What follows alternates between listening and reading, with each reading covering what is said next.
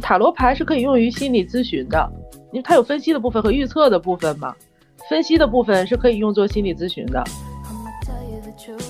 是我从这一套体系中的价值观，我就更加通了，你知道吗？就是，我就觉得我已经有一点不太受道德约束了，感受到自己的神性是吧？我就觉得好像就什么事情都可以往前推啊，就是好不好的，反正我们就往前走呗，反正时间这个东西是一直会往前的。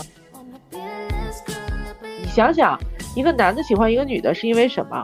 你的情绪价值，还有你的其他方面的各方面的价值，比如说你有没有生命力，你有没有活力，你有没有昂扬的这种这种状态。想要去算塔罗的，可能女孩子会比较多，但可能就是传统的咱们算卦，倒是可能男性会多一些。对对，中年男人可能算卦。Hello，大家好，这里是罗丧尸和金子的客厅，我是金子，我是罗丧尸，我是牙牙。今天牙牙来我们客厅做客了。上一期的时候，他在书房跟我们讲了一下他做塔罗牌这个生意是怎么做的，然后背后有哪些逻辑，它到底是什么原理。那今天呢，他来客厅也跟我们分享一下塔罗牌这件事情。客厅现在是一个情感专场嘛，因为他之前已经做了。两三千人的咨询，所以他在这方面有积累了特别多的故事。然后今天就是跟我们分享一下，在塔罗牌这个解牌的过程中有哪些在情感方面的经验还有总结。然后我要说一个大前提，这两天我跟金子 也在跟牙牙 学习塔罗牌，对。然后我们俩甚至自己在那起卦开始，我 算了已经。对，你们真的是学习力太强了。真的，我我觉得速度非常快，我真的是叹为观止。就是牙牙有一个小课，反正我跟金子上完呢，我们现在就等于说两个人已经就沉迷其中，对，沉迷其中。对，那个课的特点就是上手超快。我真的每天呢，我都在自己在那反复的测试我自己，然后帮我的朋友们在那算。就是虽然说我的朋友们就是拿到了一些。有些结果不是特别好的，他们就说啊不信不信。但从我自己的客观对他们的观察，我觉得还挺准的。反正有这样一个反馈，就大家有觉得有有一些好奇的，都可以来找我们玩一下。对，嗯，你说到这儿，我想说一句话，你知道吗？就是我的客户或者说其他塔罗师的客户，他们都会遇到说解完了以后，客户说不准，或者是说我其实不是这样，都会遇到这样的问题，你知道吗？就从我的角度来讲。就是人是会说谎的，但是牌不会说谎，除非是你解读的有误。但是人是会说谎的，而且人有的时候他是刻意的说谎，有的时候他是呃不经意的，就这个事儿他没有没有认识到，所以他说觉得你跟他的这个实际情况不符，就他自己没有意识到这个问题，所以他会认为你说的跟他讲想的不一样，就这样的情况是很普遍的。哎，那像你说这种事情，他是。怎么办呢？就是你说，要是起了个卦，然后人家一感受并不是特别好，那这时候你是，嗯，就如实的敲打人家，还是怎么样的？就顾及情绪的聊。呃，你首先就是塔罗师的职责是要说真话，但是这个真话怎么说？这个每个塔罗师他的话术是不一样的，他的风格也不一样。因为你想，这个中国话博大精深，你怎么表达都可以，但是你。你你的意思是要真实的，你不能说这个塔罗牌说是这个意思，你给他说成黑的，说成白的，这个你塔罗师就失职了。对，但是真话怎么说，这个是很有讲究的。就是说，甚至有的塔罗师他会就是，比如说这一次算了没准，没准，然后这客户就找上门来说你怎么就不准了，然后第二次他还会找他算，这是技术。嗯，就这么说吧，就其实。你说就是他就百分之一不准，轮到你头上是不是就百分之百？所以这个东西没有绝对的，没有绝对的准。就是新手，就是我刚开始算的时候，几百人的时候，那准确率百分之九十九，你知道吗？就是这个准确率是相对于塔罗师看了很多案例的这个情况去说的，就是说是针对塔罗师的个案数量去说的，对。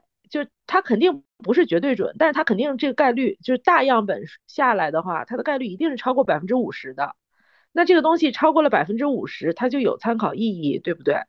我们就说一个新手塔罗师，他准确率能达到百分之九十九以上。那如果他的案占卜案例大量的增加，增加到了上万，或者是几几十万这种案例，他能达到百分之七十，他已经非常优秀了。就是你说塔罗牌它到底是一个什么样的原理呢？因为我看有好多不同的塔罗系，我就看它一下子是这个系，一下子是那个系，它们之间有什么区别吗？呃，因为我我主要就是研究了韦特塔罗，就是其他的塔罗牌也有，像透特什么的，就是它会呃更抽象一些。就是我一直在用的是韦特塔罗牌，对，就是这个原理的话，你可以理解为意念，也可以理解为共识性，就是因为它是完全随机的，而且就在那个当下那个时间点上，就是来访者问这个问题，就是随机出的牌。它是一个完全随机的，所以我们为什么不能说它是科学？因为它是完全随机的，而且没有什么科学道理的。对，今天上午，今天上午的时候，我接触到一个朋友，他说他在接触八字、星盘和紫薇的时候，就是。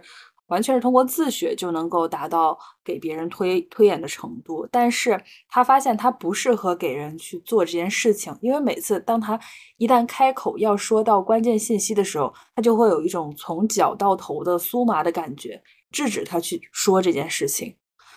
他就说很神奇，感觉好像这些信息是从天上 就是传过来的，它不是一个嗯能够通过逻辑去推演的东西。那我觉得你这个朋友可能是有一点，就他的体质可能是比较敏感，然后他做这件事情的话，他可能会接受到一些讯息。就是如果如果是按你这样讲的话，对他是修炼身心灵的。哦，明白明白。哎，那牙牙会有吗？我没有，我我我我愚钝。因为我自己在弄的时候，我就觉得，哎，我怎么还没有那个灵性的感觉？我就觉得。我可像在学学知识那种感觉，所以我就在想说，难道嗯是我一个人的问题吗？还是说其实有的塔罗师或者是其他的那种带着这种身份的人，他其实是能够有一些灵性在身上的？呃，有的有的，像我本人我会有一些直觉，但是这个成分非常少。有的塔罗师直觉很强，还有一些他们会通灵，对，这些人跟人是不一样的啊。嗯，但无论如何，我觉得塔罗牌它给你的牌面，它已经是告诉你这些信息了。但是你至于你能不能解出来，可能是需要一些直觉的成分加持。因为就是我的直觉，我觉得没有那么强，所以说我如果依赖直觉，这个这个牌意可能会解跑偏。大部分时候我还是一个技术流，应该说是。嗯，对，我就在这几天在那看视频，我就有一个感受就是。有的人他说，你要是想象力很开阔的话，你这个牌就能解得更好。然后，呃，牙牙就说，好像那个要更理性还是怎么着，我就有点分不清。但是我自己的感觉就是，我在那读这个这一套系统的时候，我就觉得好像我自己能够从第三方的一个角度，就是切入那个人了。就之前可能就是我是他的朋友，或者是我是他的什么人。然后我会站在这样的一个视角去看，然后我可能帮他抽完牌以后，哎，没想到这个牌上跟他的这个状态还有些像，又又感受到了另一层的信息。我觉得哪怕就是说，可能我是没有灵性的目前，但是他是确实能够帮助我去看一个人的一个感受。哦，嗯，对，塔罗牌是可以用于心理咨询的，就是它的分析的部分，因为它有分析的部分和预测的部分嘛，分析的部分是可以用作心理咨询的。嗯。能够看到你可能隐藏的一些情绪，对，就是他有有些现状，他分析的还是蛮准的。对，嗯，那我们来问问雅雅，就是像你这样子的话，接触了好几千人了，你有什么一些要分享给我们的？比如说，大家经常会来问你哪些东西，尤其是在情感这一侧的，他们会问些什么？呃，单身问桃花的。在关系中，就是谈恋爱的，问对方真实想法的，还有一部分是问对方有没有出轨的，还有一部分问感情发展的，还有一些是问这个复合的，其他的就还有问怀孕的，大部分也就是这些吧。诶，说到出轨这件事情，前段时间我们在我们的情感群里有一个探讨嘛，就是说你会不会查对象的手机？有一个女孩子说她。不光要查，而且查的时候还要拿一个备用的手机在旁边取证。哦，我当时的感觉是，嗯，就是会问这些自己对象有没有出轨的，是不是？一个是他可能本身嗅到了一些信息，再一个可能是他本身自己的安全感会比较缺失呢。我跟你讲，事实是这样的，就是除了极特殊情况，如果关系中的一个人感受到另一个人就是可能有，就他就是他怀疑了对方的话，就是通常是对方确实。就是在感情上有变化。你说，比如说，我举个例子，比如说他俩处了五年了，那前三年这个，比如说这个女生，她都没有去查对方的手机，她从第四年开始查，你说是为什么？肯定是觉得不一样了。对她肯定是在感情中感受到了态度的变化，所以她才会去起疑，对吧？这种这种是很常见的，就是不安全感非常强烈，然后。啊，就是反反复复的去怀疑对方，其实对方啥事儿没有，有这样的人吗？那肯定也是有的，但是大部分的情况都是这个感情它确实是有一些变化。嗯，像这个过程中有没有什么有趣的故事分享？呃，有有给我反馈的，就前前一段时间吧，前一段时间刚算了一个，他问我这个男生跟他的这个关系发展，结果我抽到就是典型的这种海王牌。哎，对，典型的海王牌，而且海王牌旁边还有其他的牌，进一步印证了说这个人，呃，就这男生就是比较的花，比较花，而且还有其他的人，对，然后我就跟他说，我说如果你不介意这件事情的话，就你不介意这个男生花的话，这个男生你你俩是可以发展的不错的，就是，但是如果你介意的话，这个人就不是良配。然后结果呢？就是过两天他就跟我说，他那个他俩分了。我说是你提的吗？然后他说不是，我试探了他一下，他提的，可能不想束缚吧，我猜。就就就这个男生，因为他海王嘛，他海王他就就是他也没有认定这个女生，然后呢，他可能也没有想要跟他怎么样，就比如说结婚啊，或者是怎么样，他本身就就觉得可能确实有一些问题，或者不太合适。然后呢，就是这女生，这姑娘就试探了他给了个台阶儿，哎，对，然后这男生就顺水推舟了，你明白吧？嗯，对，因为塔罗牌还有一点就是它有时效性，就是你你现在抽牌是这样，你过一个月来抽牌，它可能就有变化，所有的事情都是在发展变化的，对。所以说，其实如果我们要找牛问这个问题，最好能给一个时间范围。你问他，比如说近一个月怎么样啊？近一年怎么样？你不要说这辈子怎么样。哎，对对，你像像这种长期的问题，塔罗牌就不是非常的合适。就是你塔罗牌你要问我的话，它基本上就是一年以内、半年左右的事情。就它是一事一问，它是嗯，基本上市面的塔罗师基本上都是有时间限制的。就理论上来说，塔罗牌是一切皆可占。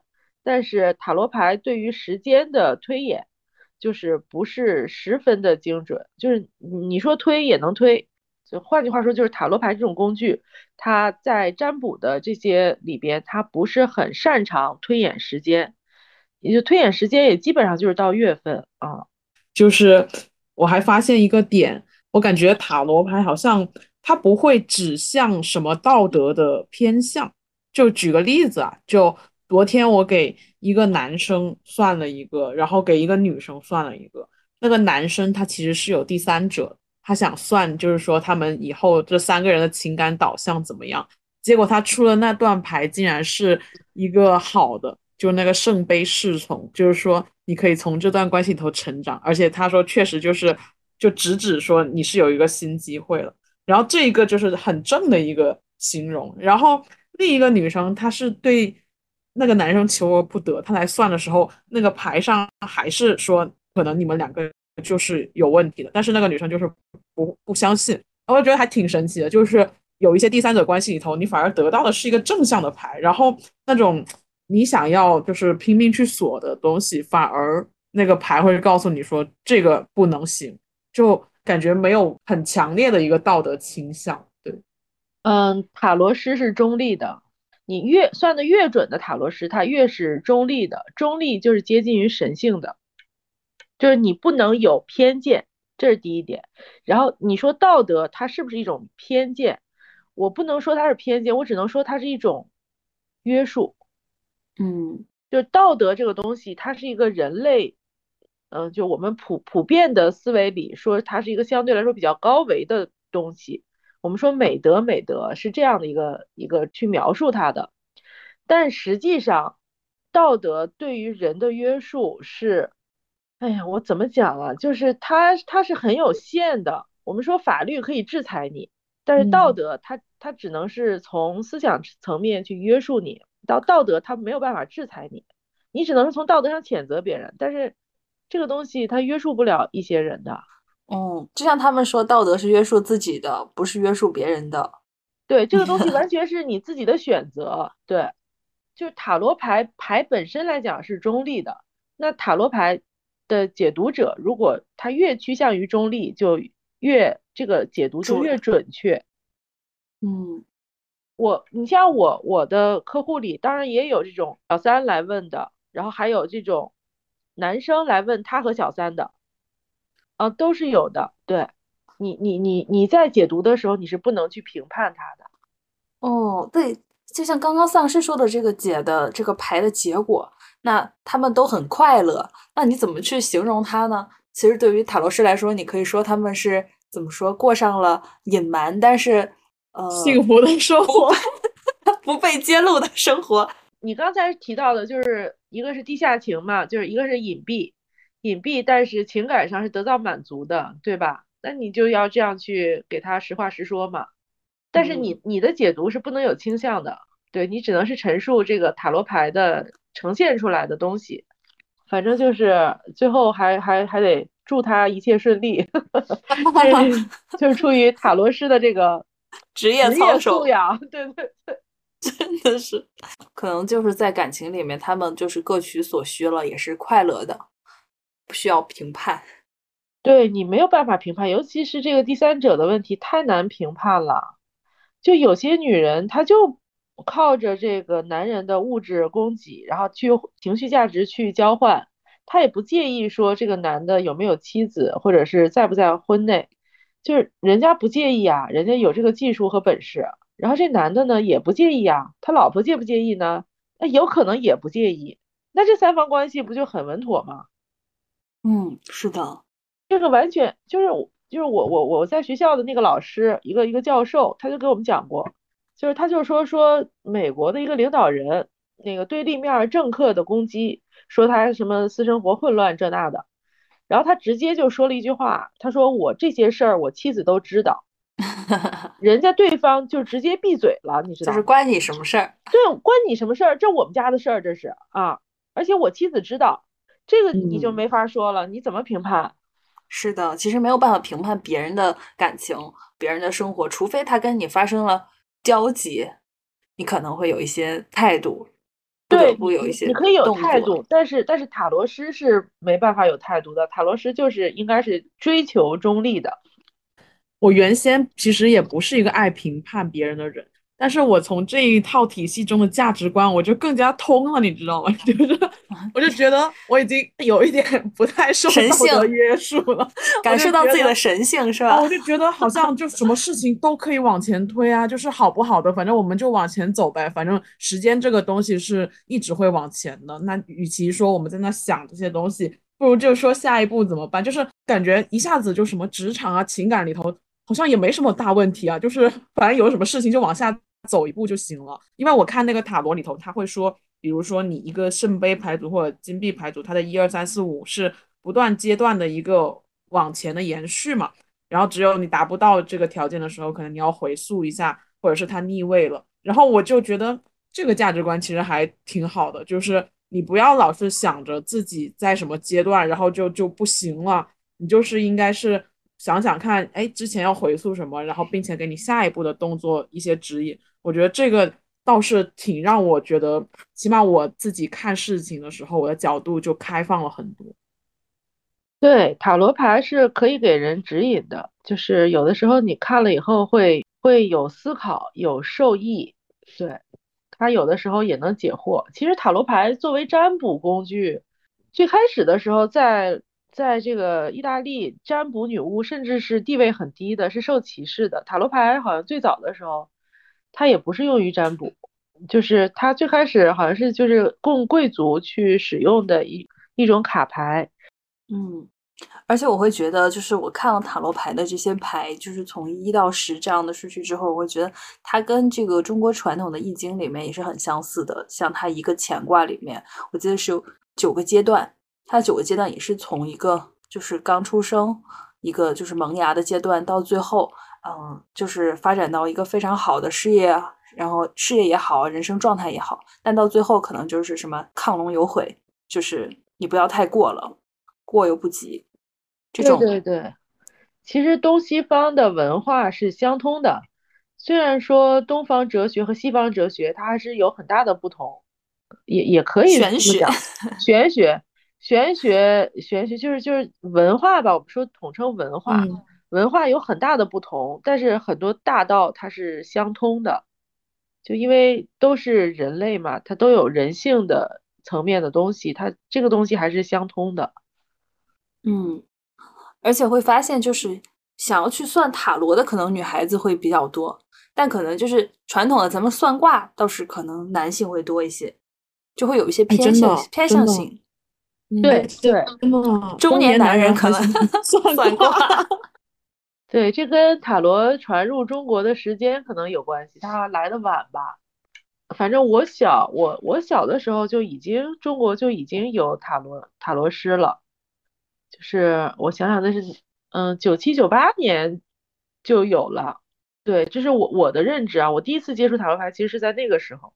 但是算卦，算卦，你说你说算卦，嗯，什么时候什么时候有？那周文王，对，自古就有嘛，在中国，嗯，是历史非常悠久，所以可能就是比较能够让呃老一辈的人接受。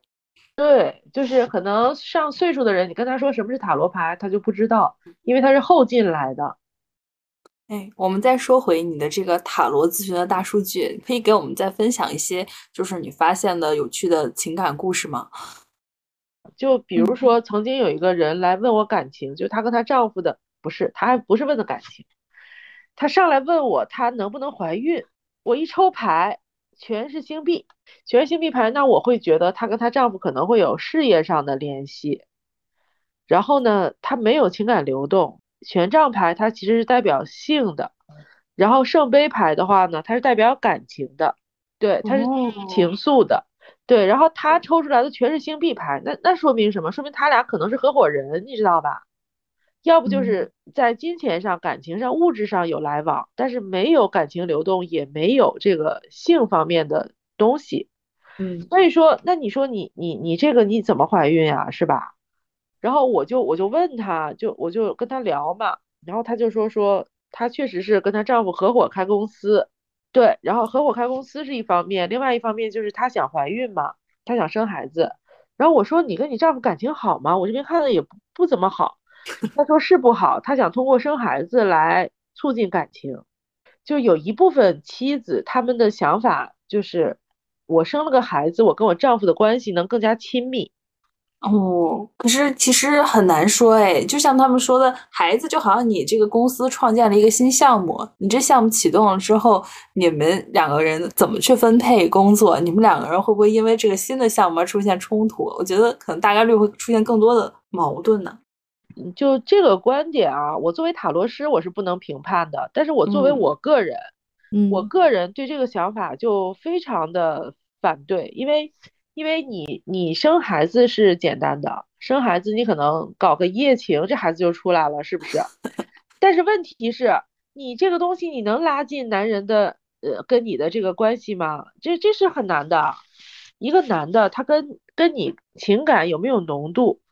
这个跟孩子有什么关系？我完全 get 不到这个点。就你想想，孩子孩子出生了以后，那是什么？一地鸡毛。嗯，男的会因为一地鸡毛喜欢你吗？嗯嗯，好有意思，好有意思。那你要怎么给他建议呢？这种情况下，我不会给他建议啊，除非他问到我。那这个要看他问什么问题，他问什么问题，我答什么。点到为止。对，说到这儿了。就而且这个女的她还是有过有过一个孩子，她要是没有孩子，她有这个想法，我可能会觉得她可能是没有经历过，比较天真。那你说你都有一个孩子了，你不知道养孩子是鸡毛蒜皮的这些乱七八糟的事儿吗？那男的会因为这个喜欢你吗？而且如果真的因为这个喜欢你，那他可能这个男的他那个价值体系里头，这女的不重要，就是孩子重要。哎呀，怎么说呀？这个男的重视孩子重超过重视妻子的情况特别多，特别多。嗯。但是问题就是，你一个女的想用孩子拴住男人，这个想法极其的幼稚。在我看来啊，就是从本质上来讲，首先就是你外貌和身材得过关，这是个基本面儿。然后呢，是因为你的你的情绪价值、你的谈吐、你的情绪价值，还有你的其他方面的各方面的价值，比如说你有没有生命力，你有没有活力，你有没有昂扬的这种这种状态。是的，你有没有跟他聊得来的话题？就是他是这些方面去吸引到这个男的，他才会跟你在一块交往，对吧？咱们说结婚是另外一个话题啊，那是另外一回事儿。就是只是说他跟你交往的这段时间呢，你你是就你他是你他是被你吸引的，对对对。曾经有一个男性咨询师，这后边这话有点糙，就是这话我先声明不是我说的啊，但是我我觉得很有 道理。可以，是一个男性咨询师跟我说的啊，就是他本人是个男的哦，跟我说，男人就像狗，你手里有狗粮的时候，他会一直围着你转，然后对着你汪汪叫，然后跟你各种讨好。然后，当你的狗粮被吃完了的时候，它转身就跑，它就会去寻找其他的狗粮。这个时候呢，你如果上去追，它会反咬你一口。你要怎么能把它弄回来呢？除非你找到自己身上的狗粮。嗯，这个狗粮在我理解就是你个人的价值。是的，就是你的核心竞争力在这个情感关系里面是什么？对，这个就涉及到你个人价值。体现在哪儿？就是就在我看来，就是我觉得生命力是很重要的一个，嗯，就是你你你你跟他聊得来，就各方面就是很贴合，你自己一定要表现出昂扬的这种生命力。就人人人性是趋利避害的，我们不说人性，就是那种很简单的生物，草履虫都是趋利避害的，草履虫可不是什么高等生物。趋利避害是人的本性，就是说你好的时候，大家都想围着你转。你说这女的又漂亮，状态又好，工作又好，然后又会说话，然后笑容又很很明媚，然后又有吸引力，又有这种女性的魅力，那哪个男的不喜欢呀？他就算是不跟你谈恋爱，他也是欣赏你的呀，至少对吧？就很多女的，她生完孩子以后，她会。就是陷入到一种很低迷的状态，因为她生了孩子，她本身身体虚弱，然后累，她又要她又要围着孩子转，她又没有时间捯饬自己，那这个时候男的就很容易就放弃她了，或者是寻找其他的对象，或者是出轨，或者跟干嘛，对吧？这是这是一个常态，就是是人的本性在作祟。嗯，就是因为我最近也在看恋综嘛，在。嗯，就观察一些别人的谈恋爱，我会发现，就是有一个男女之间有一个区别，就是当男生和女生吵架的时候，女生有时候吵架是为了改变两个人的，调整两个人的关系，对。但是男生吵架之后，他就觉得就换人了，就开始想换人了。哎，这不是我们相亲群男生场里头 某一件事吗？所以，但是这个还挺常见的，因为我观察恋爱节目啊，那些男的也是很类似。女的吵，男的就已经就是理都不想理了，就希望和这个人断绝关系。我跟你们讲，就是女性会觉得吵架是沟通，嗯嗯嗯，但是男性会认为吵架是灭顶之灾。对对，其实这是很重要的一个男女差异。所以你不要，就是你在跟男的吵架之前，你一定要有铺垫，他上头了。这个时候你出现了原则性的问题，你跟他吵一吵，而且你吵的时候还不能像泼妇一样的骂街，或者是 或者是跟他一比一的干仗，你不能这么干。你你你吵架的时候你是要有分寸的，就是那那句话叫什么？那个词儿叫娇嗔，就是你要有一点这种感觉。好难全啊！你要有一点这种感觉，就是因为你你吵架，你要想清楚你吵架的目的是什么，就是你做每一件事情都要去去考虑这些，就是你为什么要这么做。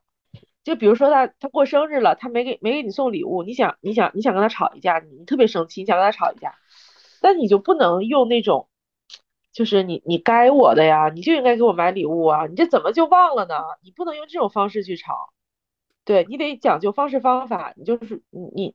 哎呀，我怎么说呀？就是就是不是纯粹情绪的发泄，我的理解是，你纯粹的情绪发泄是适得其反的，就反正挺考验情商的，我觉得。但我觉得这里有一个问题，就是为什么要把对方的那个放在第一位呢？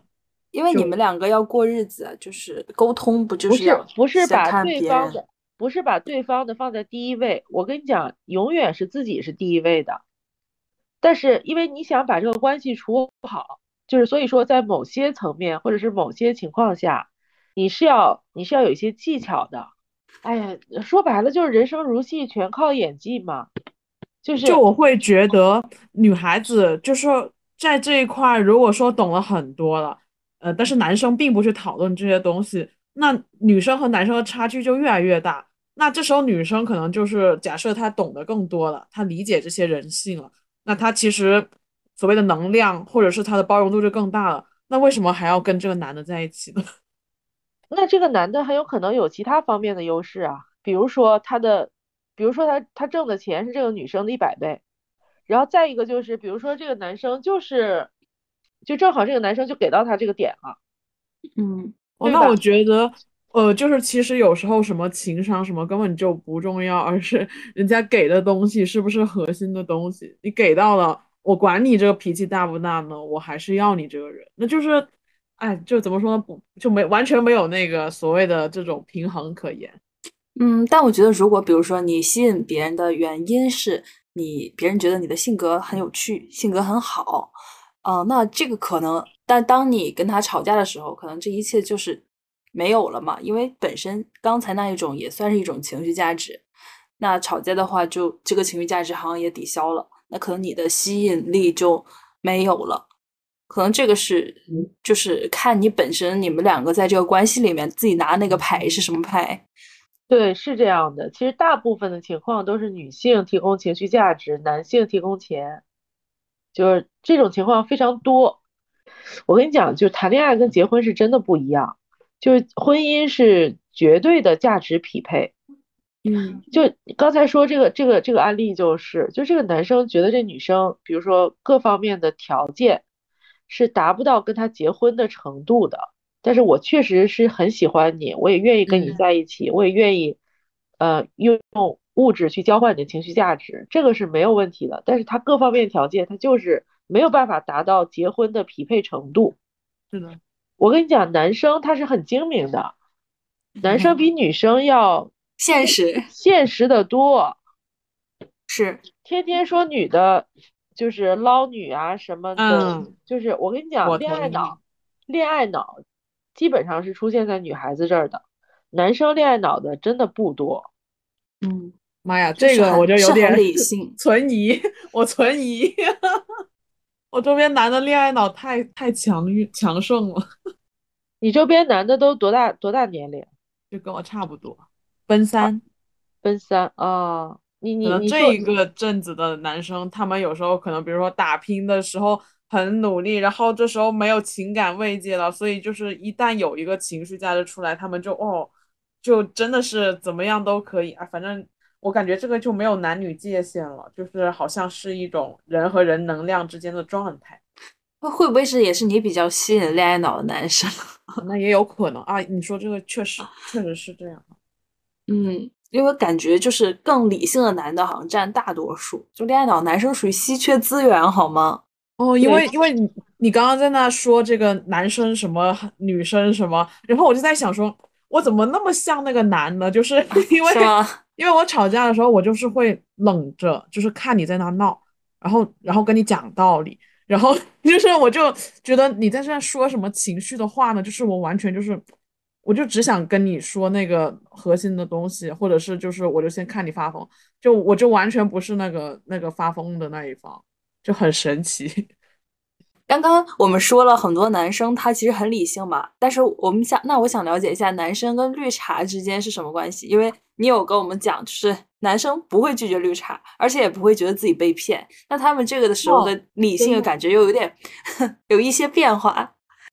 嗯，就是会，其实是会有男生拒绝绿茶的，但是前提是这个男生首先他知道对方是绿茶，而且他自己有更高的追求。呃，就是他对自己的这个择偶或者是选择伴侣，他是有一定要求的。然后呢，这个女生呢又不是很入他的眼，就这个绿茶，我是说，这个绿茶可能就是没有高端到能入他的眼，因为绿茶跟绿茶也是分分段位的，你懂吧？我有同感，就是他没有办法辨析这个所谓绿茶的点，他只是觉得。就是大家的关系之中的流动，他感受到舒适了就可以了，其他的东西在此刻又并不重要了。只要不是涉及到什么结婚分财产的时候，就是有的男生他他被绿茶骗了以后，他还觉得很开心，他觉得哦这个女生真的蛮好蛮不错，他跟他即使没有在一起，他也会夸这个女生，都是我不好，对对对对对对，人家绿茶就是有这样的技术。不太好学，对，这个这个东西是本，这个东西是本性，你知道吧？就是就是就是，其实我有我我我有看过一些，就是比较基础的，就比如说你想你跟一个就是男性去去聊，那你想要表现出你对他感兴趣，你就不能四仰八叉的往后靠在椅背上，嗯，身体语言。对，你要你要怎么样？你身体稍微往前倾，然后呢，你可以拄着腮帮或者是怎样，但是你不能，你不能，你不能把胳膊抱在胸前，就是你手可能放在桌子上，或者放在桌子下面，或者是拄着腮帮子。然后呢，你你的眼睛看他的时候呢，要表现出那种星星眼，你懂吧？瞳孔放大。对，就是啊。拼就是时不时的点点头，然后跟他微笑，然后呃，有的东西我好像真的不懂，然后他讲的却很很很有道理。你要表现出这种，实际上你心里可能骂了一万只，就是心里骂了一万遍的这个人真傻逼，你知道吧？但是但是你为了你为了表达出跟他的这种，嗯，当然你可能是有目的的啊，就是你想从他身上获得，比如说良好的关系，或者是或者是。其他的一些东西，然后你是你是要去这样去做的。实际上他说的滔滔不绝这些东西，你可能觉得没有什么营养。你出于尊重和目的，你你你要像我刚才说的那样去做，就是 说白了就是全靠演技，你懂吧？就是有些时候就是这个确实是需要的，因为有些男的，哎，不是有些，我觉得基本所有男的他都需要一个自尊心的维护。尤其是从女性这块儿，就是说白了，就是女性她因为是女的，所以她要示弱。就我之前一度都是这样子做，然后真的就是有效果。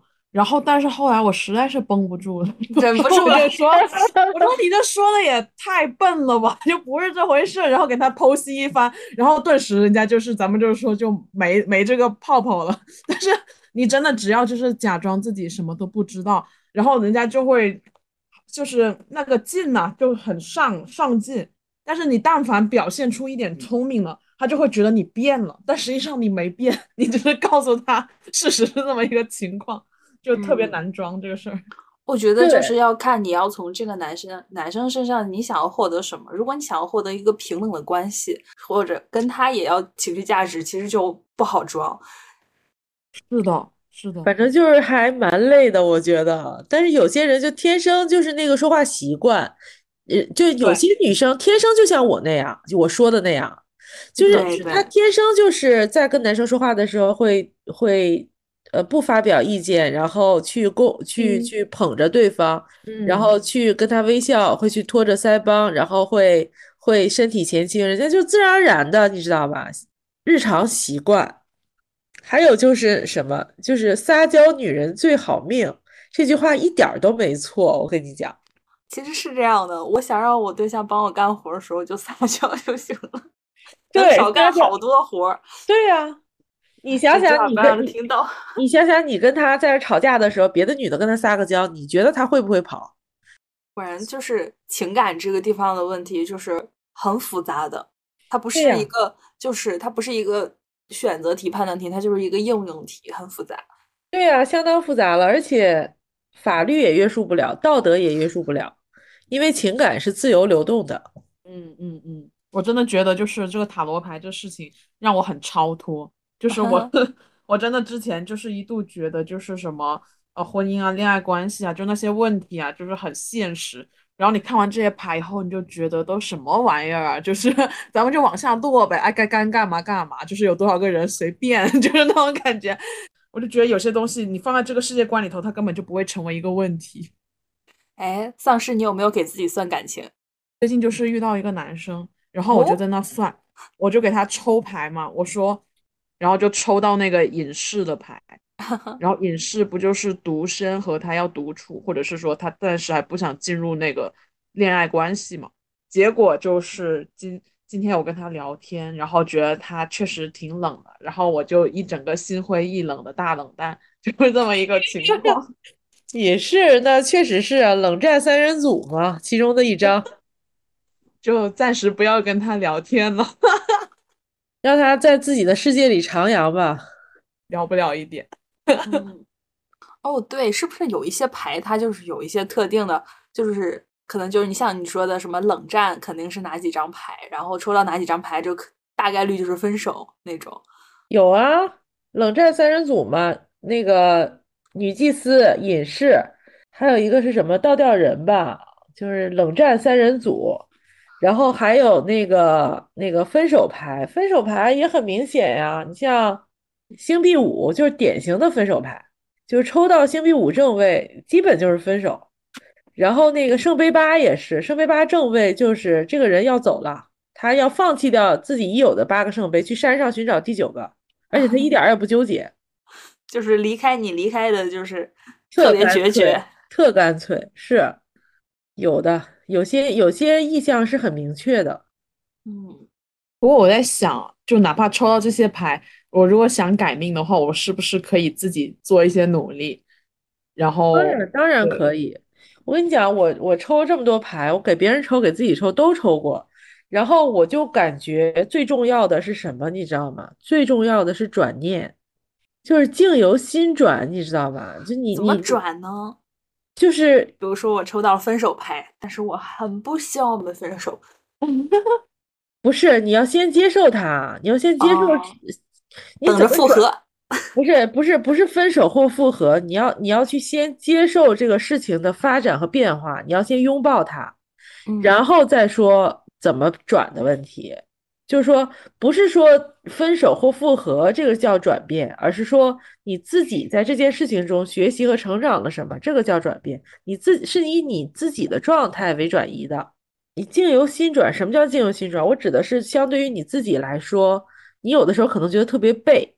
你你可能觉得自己运势特别好，特别不好，哪哪都难受。这个时候你就要就就是因为你的境是由你的心决定的，就是你你这个时候要只想好的，不想坏的。嗯，这个很重要，就吸引力法则这种。对，就是就是当你情绪极其低落的时候，你甚至对着镜子没有办法笑出来的时候，你要先做出笑的动作，这都有用。我其实经历过极其低谷的这种这种状态，它有一些很具体的办法，比如说这个每天早晨对着镜子，呃，大喊我是最棒的，像这种，你是不是觉得你听起来，你们听起来是不是觉得特可笑，有点傻，是不是有点傻？然后还有就是在临睡觉之前，感谢今天遇到的人和事儿，你是不是觉得？你是不是觉得给我钱？这个我们很熟悉，最近四面八方来钱。对，因为接触了好多这种正念的这个课程和老师。对，就是就是，当你情绪极其低落的时候，你是要用一些这种方法的。就是我我是说，就是你这个情绪实在是挽救不了了。然后还有就是，你你出门的时候，就你比如说你欠了人家几千几几百万块钱，你现在就是处于一个纯负债负债状态，他妈活不下去了。你你怎么办？把你最贵的行头都穿上，出去接触人去，嗯，你是要哦你是要有这个东西的，你你真的是要走出这一步的。就是化个美美的妆，是就是很得体的面对这个世界。对我我我我们就是说有一些外部的事物，比如说华服啊、首饰啊、呃化妆啊这些东西，它有什么用？它它是在你最低谷的时候给到你一种嗯、呃心理暗示，它有这个作用。当然，我们说，如果你你你现在你心理状态很好、很强大，你是不需嗯要这些外部的事物去帮助你的。但是你真的现在你真的很低谷，那你是不是需要提提气？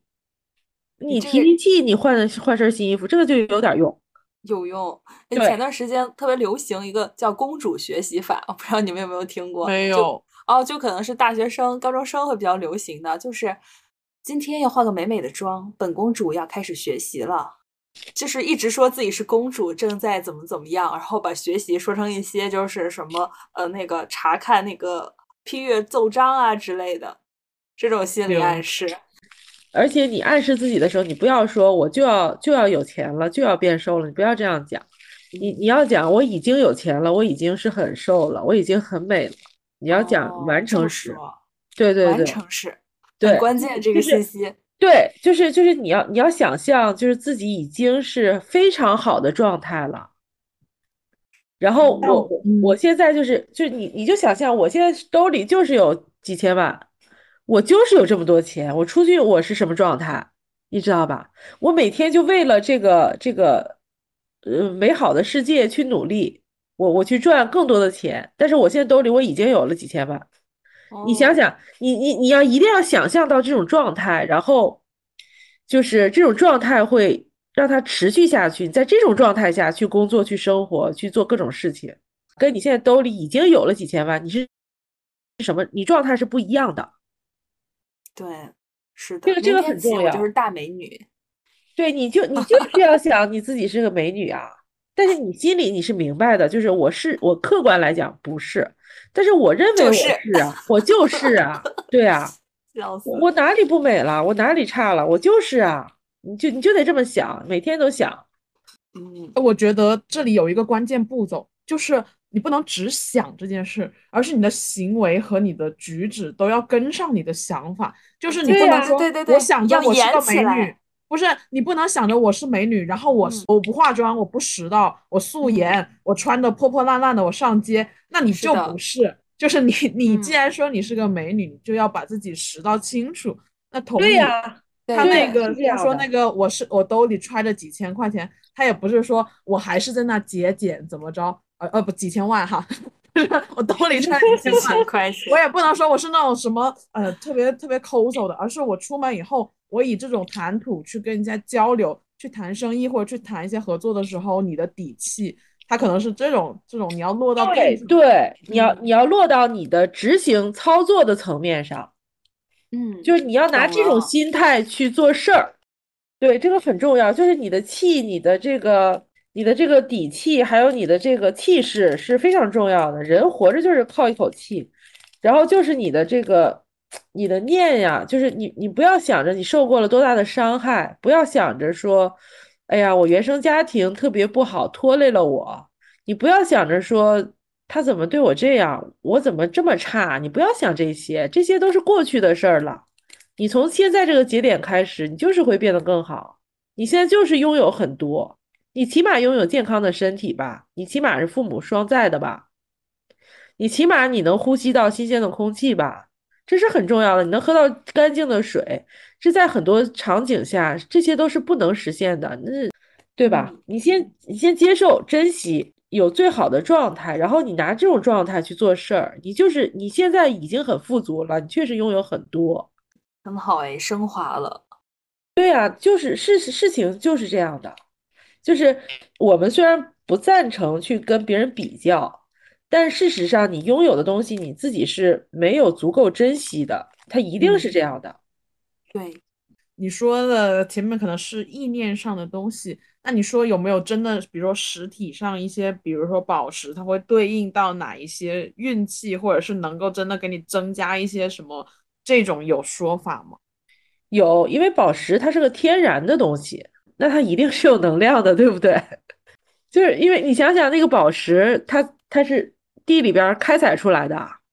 那在地球上，地球表面经过了多少几千年、几万年的这种演变，它才能被被开采出来，当做有价值的石头，对吗？这些有价值石头里边比较贵的，或者说是比较有有比较美丽的、美丽的，对，所以说它一定是有一些能量在的，自身就带。嗯，就比如说这个石榴石就被就是大家都知道它是女人石，它对于女性调理内分泌是非常好的。就你你就常戴在手腕儿，它它它是会有一些作用的。但至于这个作用有多大程度，这个我说不好。对，然后你像这个黄黄水晶，它就是招财的，包括蜜蜡，蜜蜡也是黄色的嘛，也是招财的。然后海蓝宝，海蓝宝的话，它是对应喉轮，它就是恢复你的勇气和信心的。然后像红宝石，它你像像贵宝石的话，什么红宝石、祖母绿、蓝宝石，这个是很历史很悠久的，包括翡翠，嗯，就是你看那个就是祖母绿，你你你好像觉得它是西方的宝石，对吗？其实在中国古代就有那个贵族的那个头饰，还有那个服装上，他们就有用过祖母绿。嗯，对，然后你像翡翠，翡翠那古代也是也是经常使用的。我们在大英博物馆那时候就看中国使用玉器，那是七千年的历史，就是大英博物馆有这句话啊。红宝石的话，就是跟心脏是有一定关系。然后你像珍珠，珍珠我就不多说了，珍珠磨成粉那都是可以喝的。对，足够好的上好的珍珠磨成粉，你吃了以后是可以消炎的，还可以收敛。可以去收敛毛孔的，这是一个很典型的有机宝石。对，嗯，其实就像刚才说的，就是你把自己穿戴整齐了，佩戴上，嗯，好看的东西，它对你本身也是一种正向的反馈，对你是一个正向的提升。对，像男生女生有没有什么开情感运的配饰啊？粉水晶啊 都是粉水晶是吗？男生女生？粉水晶，粉水晶应该是最开的吧？哎，那男生会不会觉得有点娘啊？就是因为粉红色戴到手上，会啊，有些会，有些会觉得这样放裤兜里。但是粉水晶招桃花，那确实是就是没毛病，大家都会这么想。嗯，好呢，我觉得可以让雅雅。自己给自己打个小广告吧。好呢，我这边就是产品的话，一个是塔罗牌一对一咨询，然后一个呢是我有一个自己录播的视频课。这个视频课呢，一个是它的特点就是让你能够快速的学会塔罗牌咨询的一对一的上手的技术，就是它上手是非常快的。对，然后这个课呢是一共是九十分钟，共三节。理论加实战嘛，就相当于你上手会很快。还有一个特点就是，它每张大牌的代表的人物特质是讲的很清楚的。这个你去别的地方去学课的话，他不一定能给你讲成讲到这个程度。嗯，而且买这个课的话，还会送一个雅雅的一对一咨询。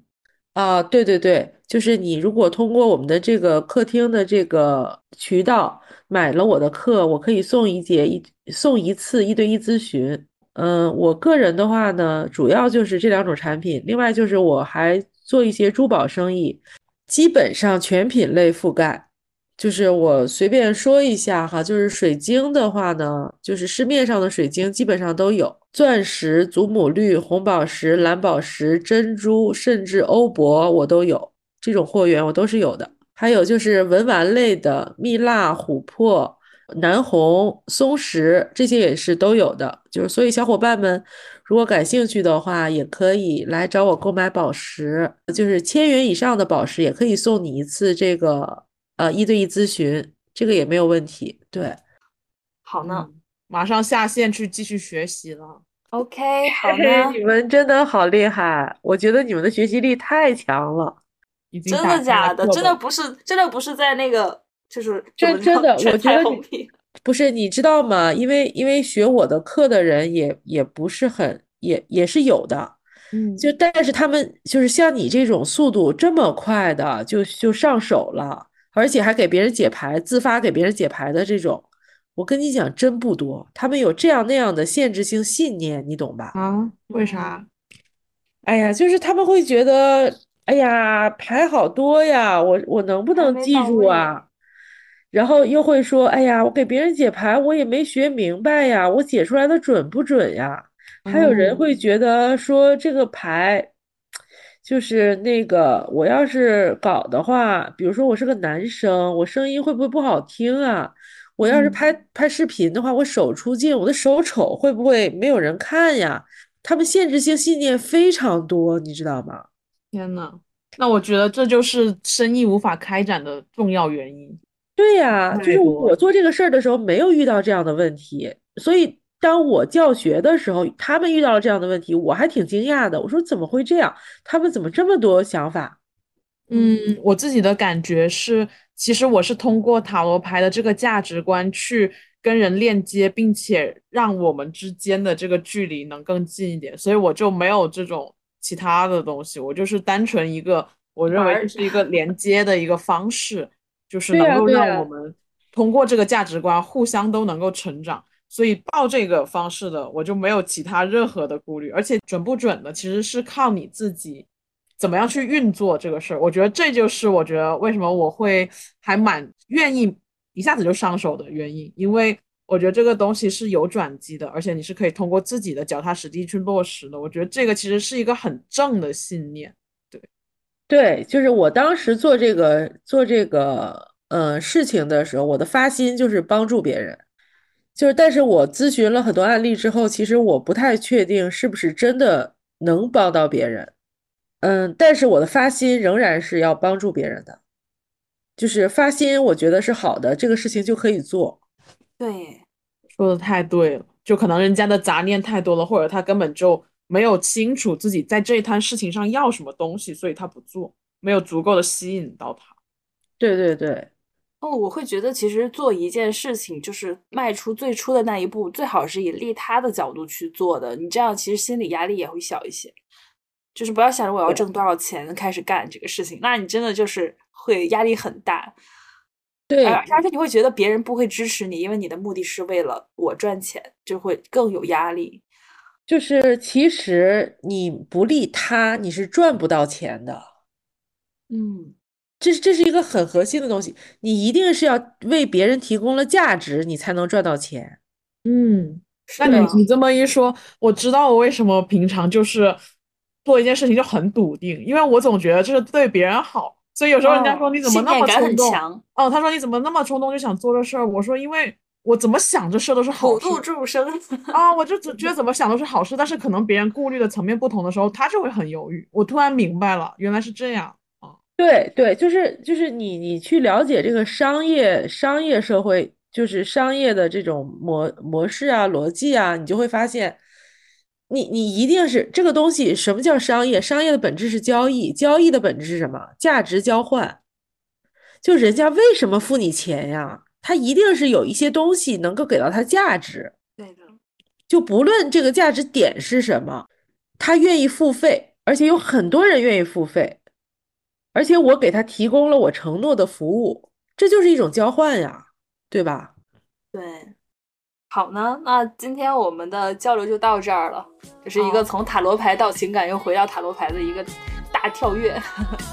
好呀，好呀，嗯。好呢，那大家有兴趣的话，就要找我和罗丧尸，然后预约雅雅的服务也好呀，宝石也好。嗯，我们的社群里头，雅雅也经常活跃，所以大家也可以先到社群里头来玩一下。嗯，对的，好呀，加我微信就好。嗯，那大家再见，拜拜，拜拜拜。